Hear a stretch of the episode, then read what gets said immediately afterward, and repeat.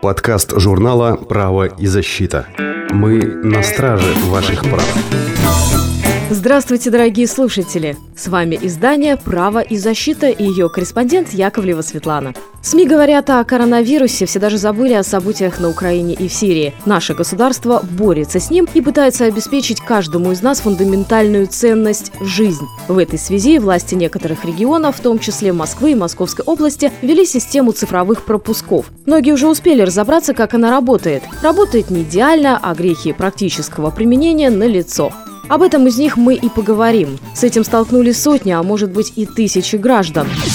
В московском регионе есть три способа получения цифрового пропуска – через приложение, по номеру Центра госуслуг и по СМС. По номеру Центра госуслуг на практике оказалось дозвониться очень сложно. Сначала вас приветствует виртуальный оператор. Вы ему даете часть информации, а потом вы все равно ждете живого оператора. Провисев 15 минут на трубке, мы не дождались ответа. Пробуем дальше. Приложение. И тут загвоздка. У многих пожилых граждан или ваших родителей менее современные телефоны с операционной операционной системой и платформами, которые не отвечают требованиям приложения Стоп коронавирус. Например, при пятой и шестой версиях Android приложение не скачивается вовсе, при седьмой версии скачивается, но при конечном введении данных приложение говорит о том, что что-то пошло не так, повторите позже. На более современных, восьмых и девятых Android-версиях платформы все работает.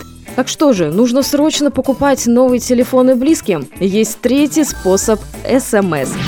Сразу предупредим, что номер 0520 для отправки СМС по Московской области временно не работает. Так как система цифровых пропусков в Москве и области едина, можно воспользоваться номером СМС для Москвы 7377. И тут начинается самое интересное. На сайте мост.ру дана подробная инструкция о том, как для получения пропуска отправить СМС.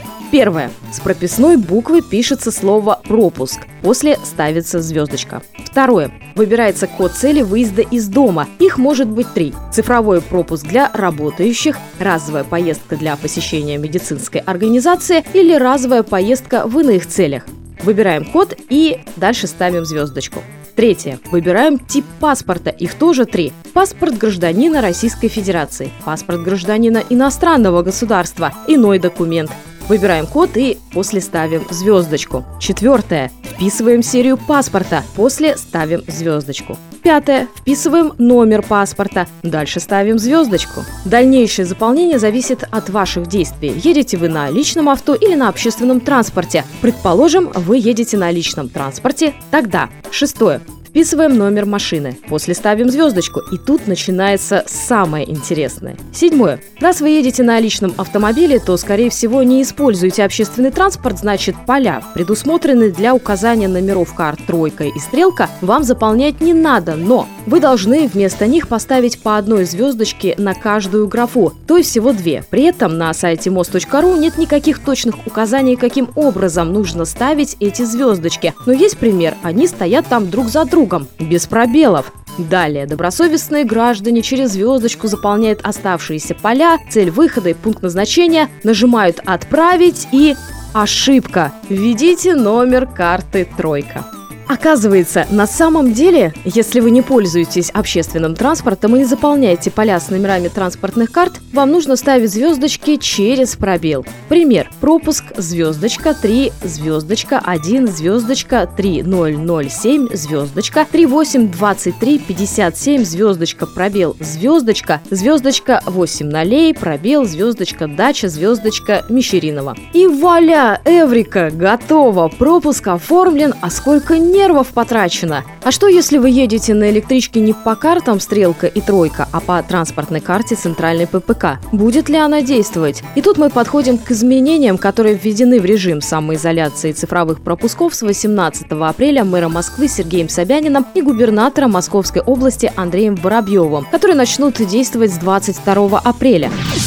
Итак, с 22 апреля 2020 года для проезда на общественном транспорте Московского региона действуют только электронные средства оплаты – карты «Стрелка» и «Тройка» и социальные карты. Номер карты необходимо указать при оформлении цифрового пропуска или привязать к ранее оформленному на госуслугах или через приложение госуслуги «Стоп коронавирус». При этом гражданин должен получить цифровой пропуск не позднее 5 часов до начала первого передвижения с использованием использованием транспортного средства. А это значит, что свои поездки теперь нужно планировать заблаговременно. Сорваться или рвануть на дачу или в отдаленный магазин просто так уже не получится. Если в цифровом пропуске не будет указан номер карты, проезд будет невозможен. Обладатели удостоверений государственного образца, военнослужащие, государственные и муниципальные служащие, судьи и адвокаты, а также охранники и журналисты должны оформлять цифровой пропуск с указанием номера личной служебной машины а также электронных карт.